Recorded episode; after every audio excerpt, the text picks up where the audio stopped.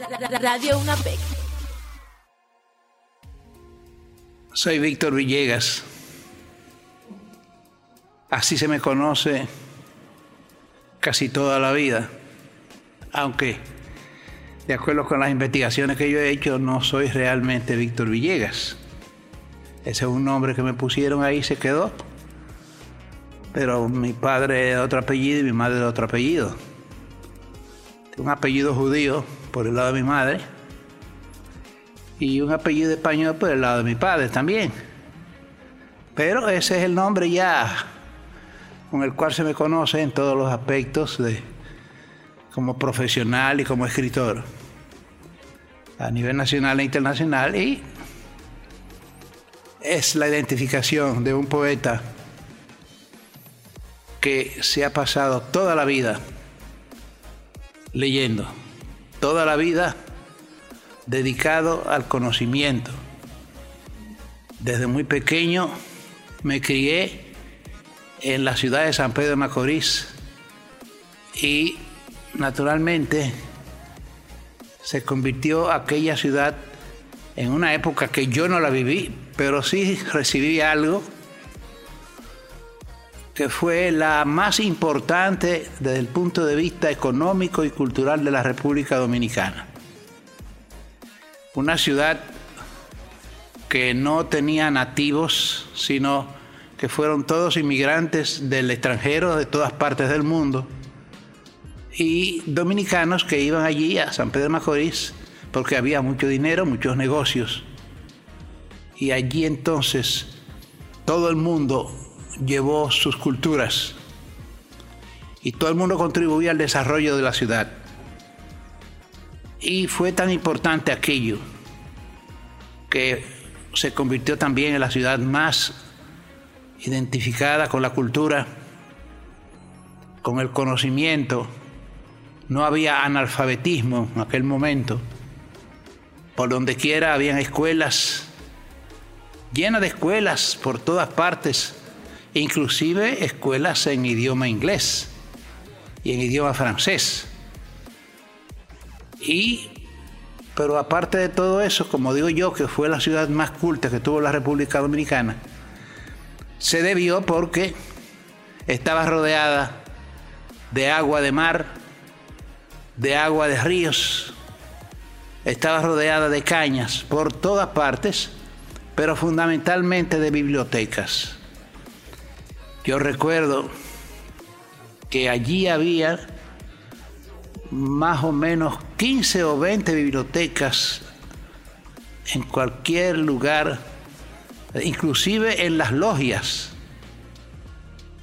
Y todo el mundo tenía la costumbre de visitar las bibliotecas, unos más que otros. Eh, yo tuve desde muy pequeño desde que tenía seis años, siete años, pues después que iba a la escuela, iba a comer a mi casa y después de ahí salía a la respetable logia Aurora. Frente a mi casa, pues yo salía y me metía en la biblioteca. Y ahí comenzaba a leer cuantos libros yo veía. Lee, lee, lee, no, no es determinado libro, no, sino todo lo que yo encontraba ahí, ahí pues me bajaba a leerlo. Y yo creo que más o menos a la edad de 12 años yo había leído alrededor de mil libros. Mil libros de todo tipo de género, inclusive científico, inclusive de medicina, lo leía yo. Pero lo que más me atraía era la literatura, las novelas, los cuentos, la poesía, narraciones, eh, la historia, todo eso lo leía, eh, sobre todo poesía, que me encantaba. Conocía a todos los poetas eh, de América, de, Europa, los, los, clásicos, los posteriores a los clásicos, los de la Edad Media, en fin, tenía un conocimiento tremendo de todo, toda esa poesía, que hoy precisamente hay un libro que dice Los mil poetas de España. Imagínense ustedes la cantidad de poemas, de poetas que yo leí de una época muy antigua. Pero 12, a los 12 años yo comencé a, pensar bien. Y todo esto que yo tengo metido en la cabeza, ¿qué es? ¿Comprendía yo acaso todo eso que yo había leído tan profundamente, con tanto amor, con tanta consagración? Imposible. Imposible. Yo podía recitar un libro, un poema de un poeta clásico, como podía recitar un, poema de un poeta contemporáneo, de un poeta de, ya de, escuelas eh, contemporáneas también, pero no tanto dominicano como de otras partes, porque tenía también la vocación de leer y de recitar, porque allí se enseñaba en esa época, inclusive en el octavo curso, en San Pedro Macorís, se enseñaba a recitar a todos los estudiantes. Y a mí me encantaba recitar a tal extremo de que yo me convertí en, un, en el segundo mejor recitador de, de, poesía de San Pedro Macorís. Cada vez que había concursos yo me ganaba el segundo, pero nunca el primero, porque yo tenía uno que, sabe, que sabía mejor que yo sobre ese particular. Y no sabía por qué era la diferencia entre un poema, por ejemplo, de, Pablo Neruda, un poema de César Vallejo, un poema de Pila, un poema de cualquiera de esos eh, dominicanos también, de Gastón Deligne, de Rafael Deligne, de Federico Bermúdez, con los españoles. No, no sabía por qué era la diferencia, pero sí notaba que eran cosas muy distintas totalmente distintas. Y entonces, a partir de ahí yo comencé a especular. ¿Qué es esto? ¿Qué significa esto? ¿Por qué este poema es distinto a este? ¿Por qué esta expresión es distinta a esta? ¿Por qué se habla de poesía amorosa y se habla de una poesía que no es amorosa, sino que es surrealista que simplemente es de especulación, que simplemente es social, que simplemente es de, color, en fin. Eso yo no lo entendía y entonces a través del tiempo comencé a saber qué era cada una de esas cosas y entonces eh, vine ya al final, después de muchos años, a entender y a diferenciar todo lo que era la novelística tradicional, la novelística eh, de la media, novelística del Renacimiento, la novelística posterior, lo que era también los cuentos, cómo que se hacía un cuento, cómo se hacía una novela, por qué la poesía era diferente a través de los años, de los siglos, y por qué habían tantas escuelas, escuelas de vanguardia, escuelas tradicionales, escuelas de vanguardia, dadaísmo, surrealismo, eh, creacionismo, en fin no entendía bien eso, pero ya con el tiempo sí me puse a conocer profundamente y a saber la diferenciación y a qué se debía. También especulé qué es la poesía. La poesía es simplemente escribir versos. La poesía es simplemente esos disparates que decían que eran inspiraciones, que eran emociones, que eran momentos espectaculares porque uno se enamoraba, porque uno se enamoraba. Todas esas cosas yo comencé a fríamente a, entenderlas y me di cuenta que todo eso era mentira. Eso no era verdad. Y finalmente llegué a la conclusión de que la poesía es una ciencia. Ciencia dentro, igual que todos los géneros literarios son de la ciencia, dentro del orden de la ciencia de la sociología, la ciencia del espíritu, la ciencia de la historia. Y como tal, todos esos eh, elementos característicos de los géneros literarios, ¿qué es lo que persigue? Lo mismo que persigue la ciencia, la ciencia común y corriente, la ciencia química, la ciencia matemática, que es la transferencia, la, la transformación de una sociedad. Eso es lo que persigue la ciencia. Transformar una sociedad pero en el punto de vista, del punto de vista social, que es lo de la literatura y lo que, lo que es el arte. Y no es simplemente que yo me soñé con esto y voy a escribir sobre esto. No, no, no, no. Llegó un momento en que entendí que era una cuestión mental. Yo tenía entonces que ver lo que existía en nuestro país y en otras partes, que es socialmente lo que debe ser mejor que esto. Es decir, esta sociedad atrasada, que todavía estamos atrasados, ¿cómo la cambiamos? O sencillamente por otro método, y es el método de la investigación científica en la sociedad para transformar lo malo que es por lo que debe ser en una época contemporánea. Y así fue como yo fui transformando todos los, poemas que escribía. Y yo tengo alrededor de, más o menos, de veinte y pico de libros eh, poéticos. Eh, desde muy pequeño comencé a escribir. Como le estaba diciendo a, a unos amigos aquí hace un rato, es una cuestión de vocación. El que no tiene vocación no puede ser poeta. Una cuestión de vocación porque cuando, recuerdo yo, cuando estaba en el vientre de mi madre, escribí en las paredes del vientre de mamá un poema. Y mi gran dolor es que no lo recuerdo, que fue lo que escribí. Y de ahí en adelante, pues, seguí escribiendo. ¿Qué es la poesía? La poesía es eso simplemente. No, no. Lo he dicho y lo he repetido muchas veces en conferencias, en charlas, en entrevistas que me han hecho. Que la poesía es un lenguaje diferente del lenguaje común y corriente que nosotros hablamos, de este que yo estoy hablando no se puede ser, poesía de ninguna manera. La poesía es otro lenguaje paralelo a este. ¿Cuál es el otro lenguaje paralelo? Sencillamente, de acuerdo con las investigaciones que yo he podido hacer, eh, cada palabra tiene un significado. Un significado. La palabra, por ejemplo, gato, pues lo que nosotros vemos es que un animal que hay, que se cría en la casa y que vive comiendo y arrastrando y cogiendo por aquí, cogiendo por allá.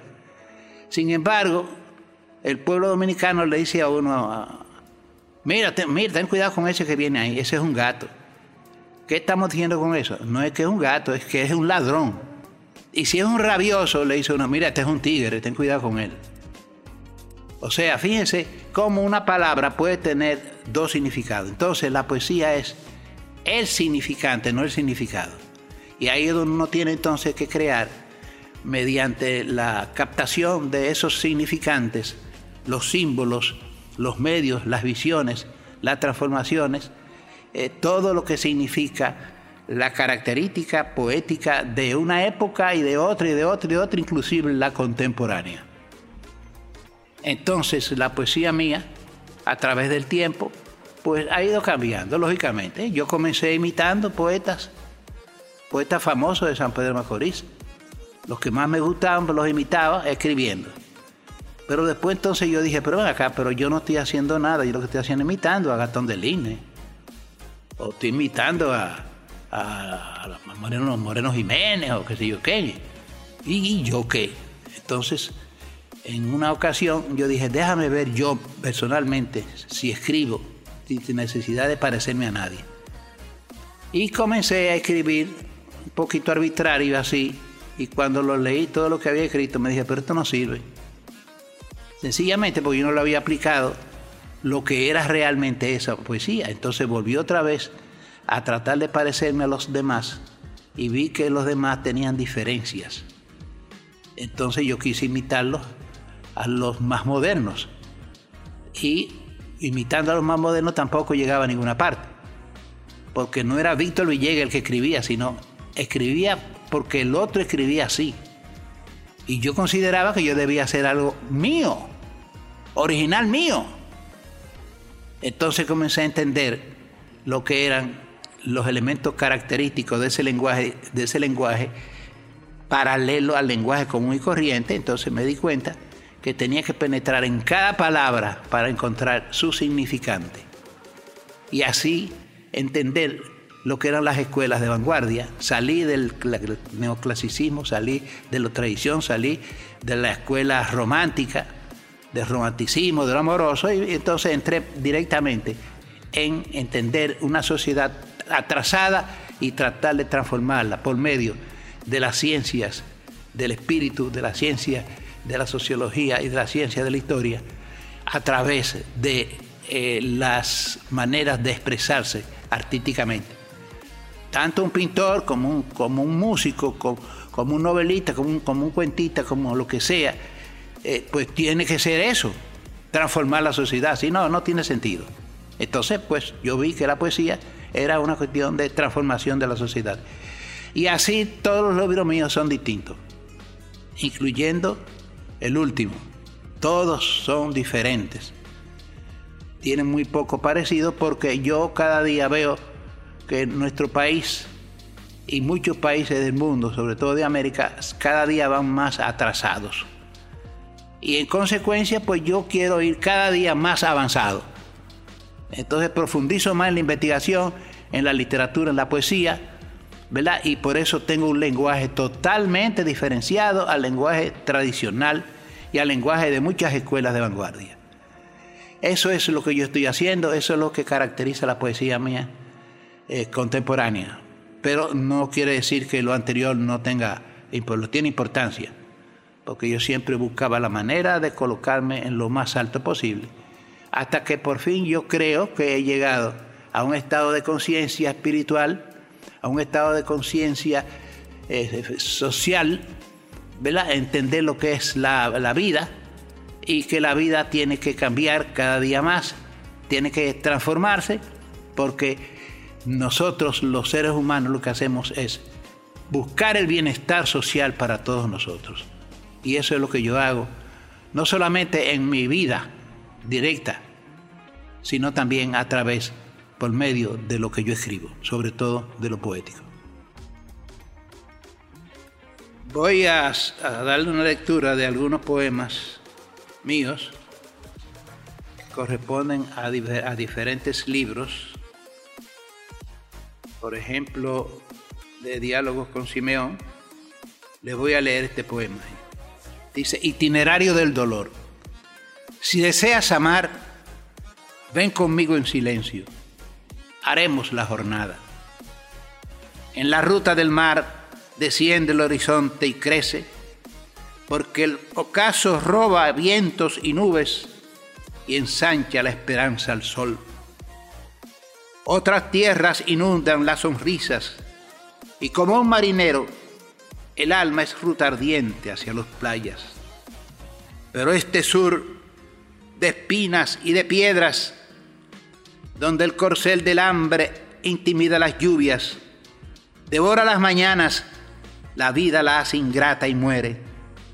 Entre machuelo y redes, entre breñales y alpargatas, un mes a veces sin aliento, otro en punta de maíz podrido. La vida pasa. Transcurre hueca porque ni siquiera el don de la tristeza, que es una medianoche de amor y de naufragio, habita en estos hombres que tú y yo, camarada, tomándoles las manos, acariciando sus cabellos y sus lágrimas, hemos encontrado endurecidos, aptos para la insurrección, porque ellos como el Guayacán, ni se caen, ni se doblan.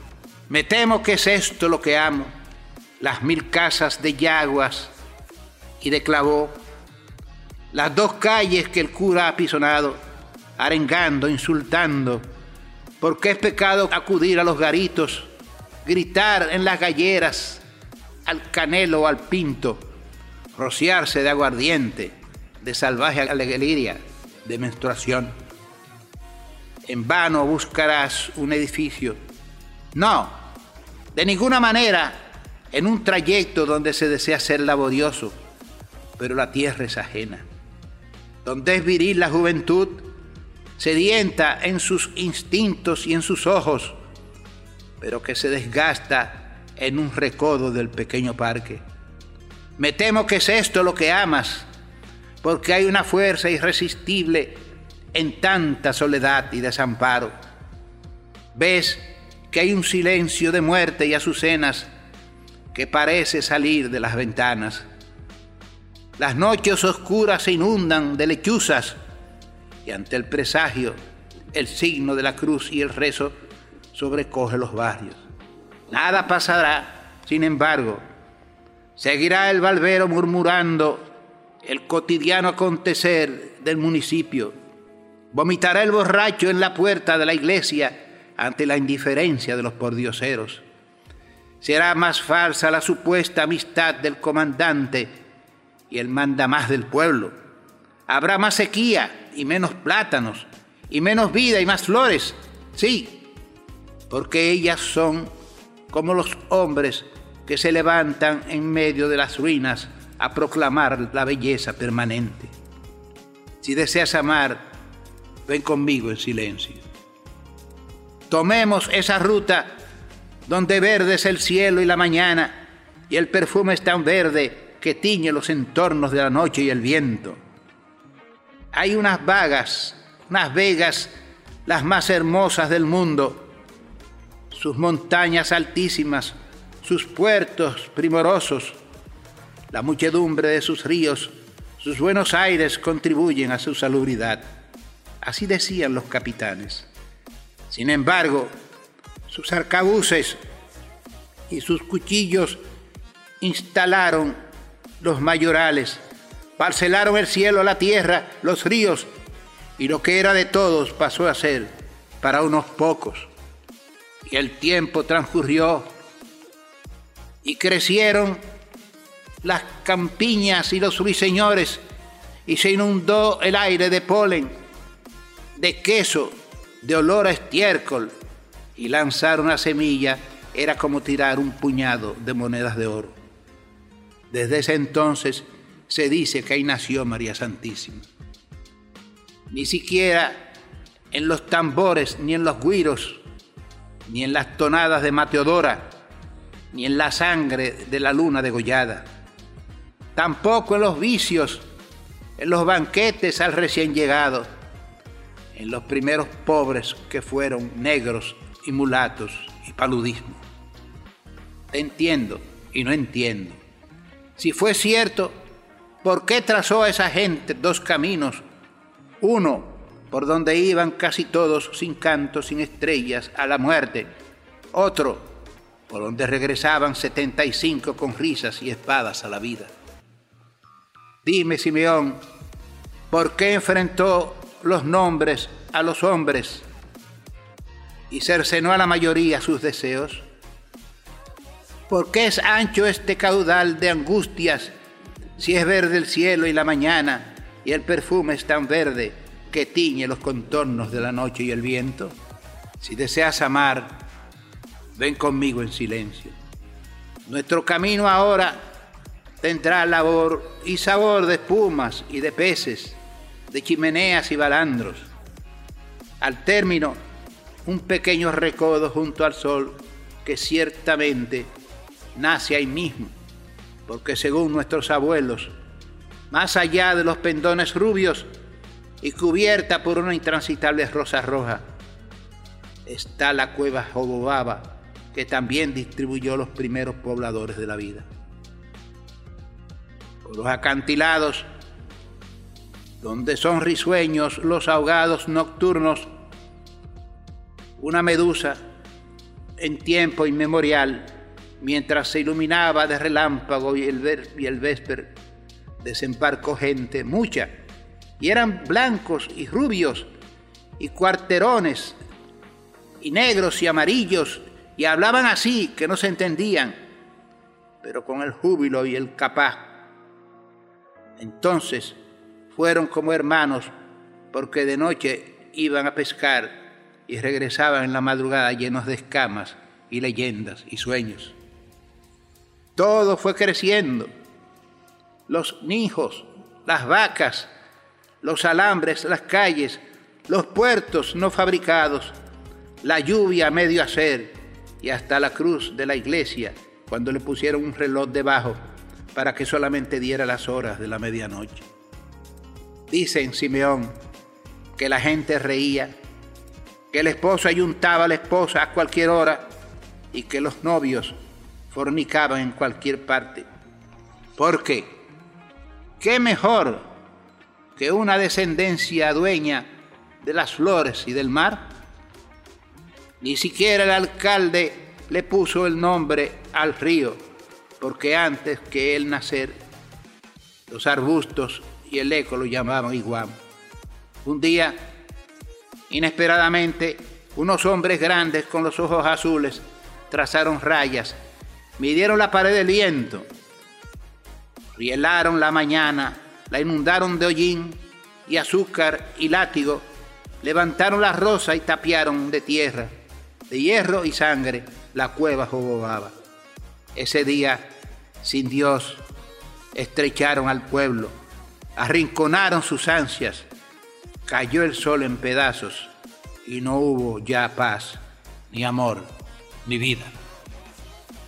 Los bienaventurados, si en bandadas de himnos cruzaran este cielo nuestros mejores muertos, y la tierra detrás encendiera sus fuegos de espadas y alegrías, si ahora las banderas crecieran como frutas en todas las montañas, en los ríos lejanos, en los puños del hombre, y cada pecho abierto fuera nido en reposo para albergar el canto, tú y yo, Simeón, gritaríamos entonces, bienaventurados los que hicieron posible esta brillante luz.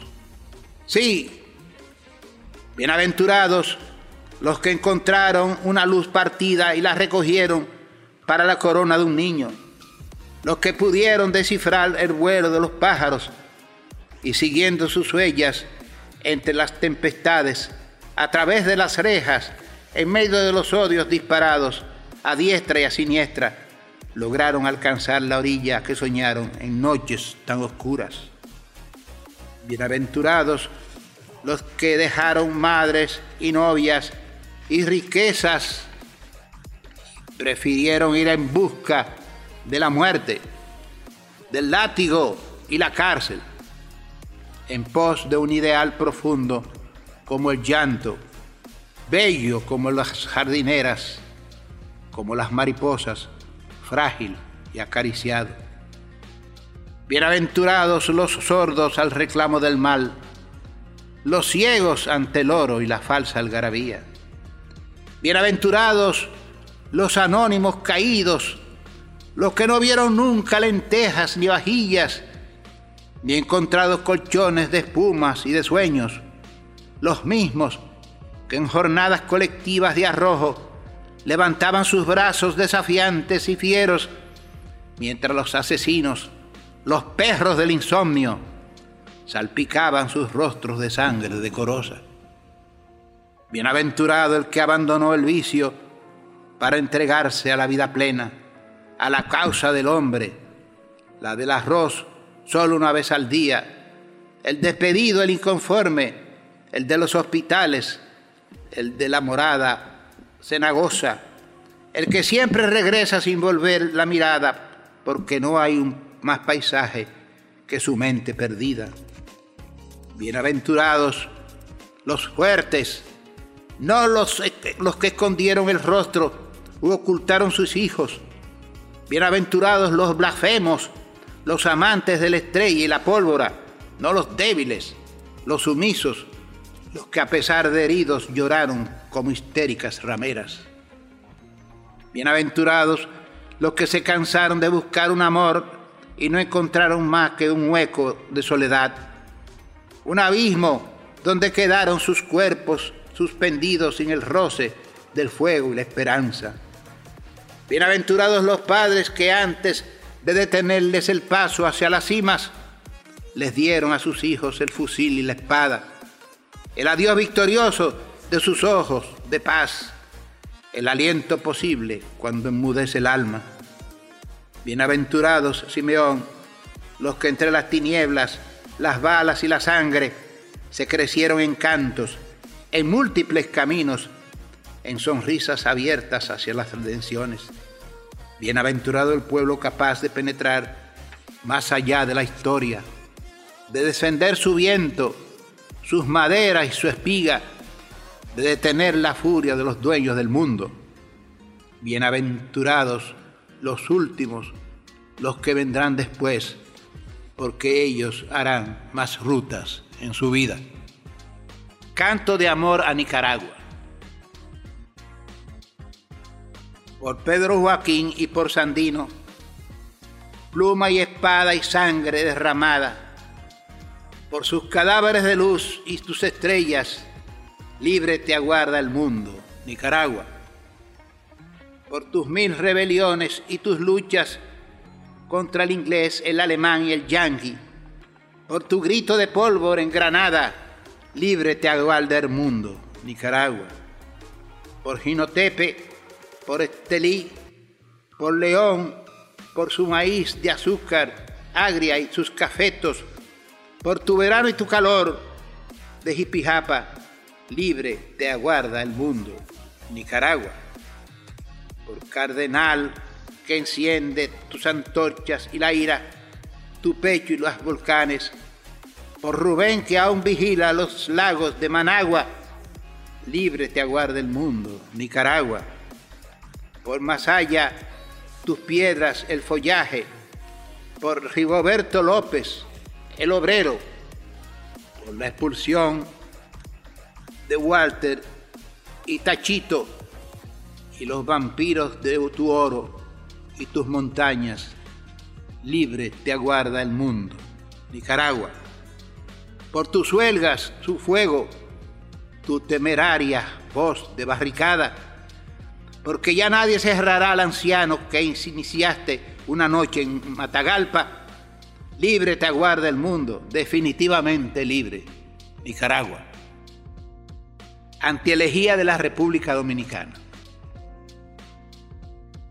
República Dominicana es 48 mil kilómetros cuadrados de quejumbrosa canción cotidiana de barro y tierra negra, solitaria en su indefensa palma, como los ríos y los cruces que se desplazan por su cuerpo, muchedumbre enardecida y alas. Hombres de cuava y de montaña, del masacre y la mona, tabaco fuerte como el sol, agua de huracán, cabellera caribe. Orilla antípoda, espumazo de voz vieja, Atlántico.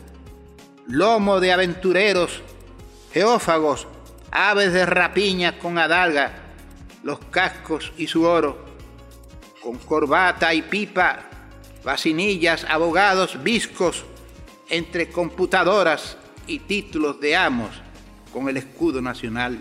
República Dominicana es un hombre mulato, blanco, negro, siempre se apellida Pérez, Martínez, Fernández. Oficio, zapatero, sastre, maestro, chiripero, pescador, abogado y médico.